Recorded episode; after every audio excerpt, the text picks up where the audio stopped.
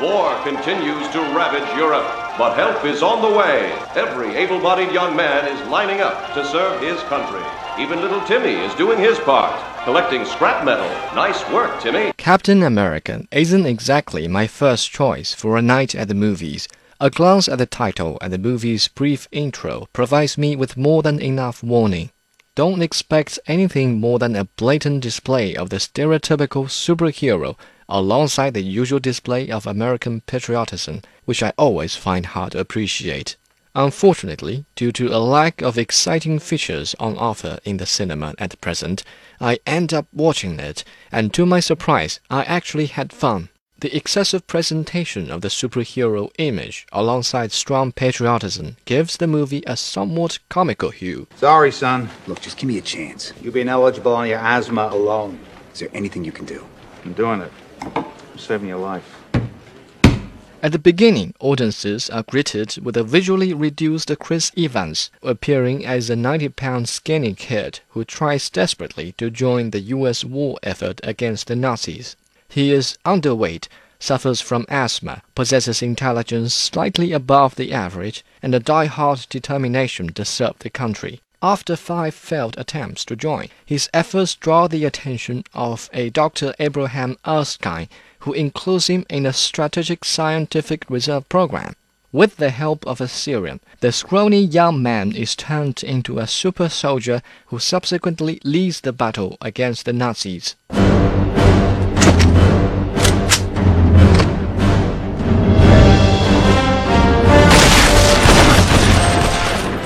Most film adaptations based on comic books share one thing in common.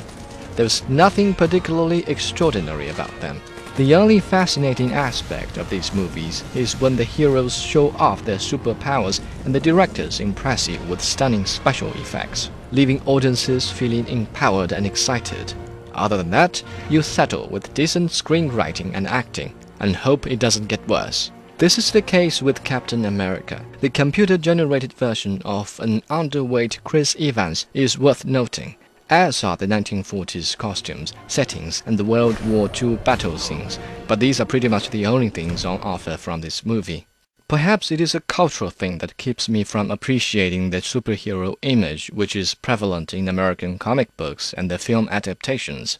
Growing up in a society that has long lauded the Confucius Golden Mean, I have an almost instinctive suspicion against absolute power or extraordinary physical strength. Of course, I did feel empowered and excited while watching, but once I left the cinema, I found myself back in the real world where people are too afraid or too indifferent to even lend a helping hand to someone lying injured on the roadside.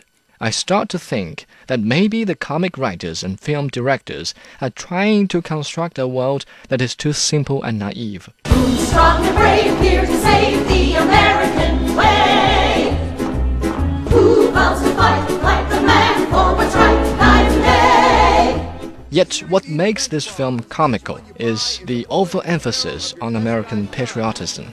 To have a staunch patriot as the main character who bears such a name and reiterates his allegiance to his country would have been more than enough, but the occasional outbursts of sentences like protect the American way sound a little too much like political campaign for my liking. I don't know whether the director does this deliberately or not, but from where I was sitting it appeared rather comical. Since there isn't much to look at in this comic book to silver screen adaptation, I'll just have to be content with the superpowers and special effects gimmicks, and the comical patriotic appeal, which entitles the film to a rating no higher than 4 on a scale from 1 to 10. And before I forget to mention, part of this review also applies to Green Lantern, another comic book adaptation that will premiere in Chinese theaters soon. You'll know which part I'm referring to once you see it.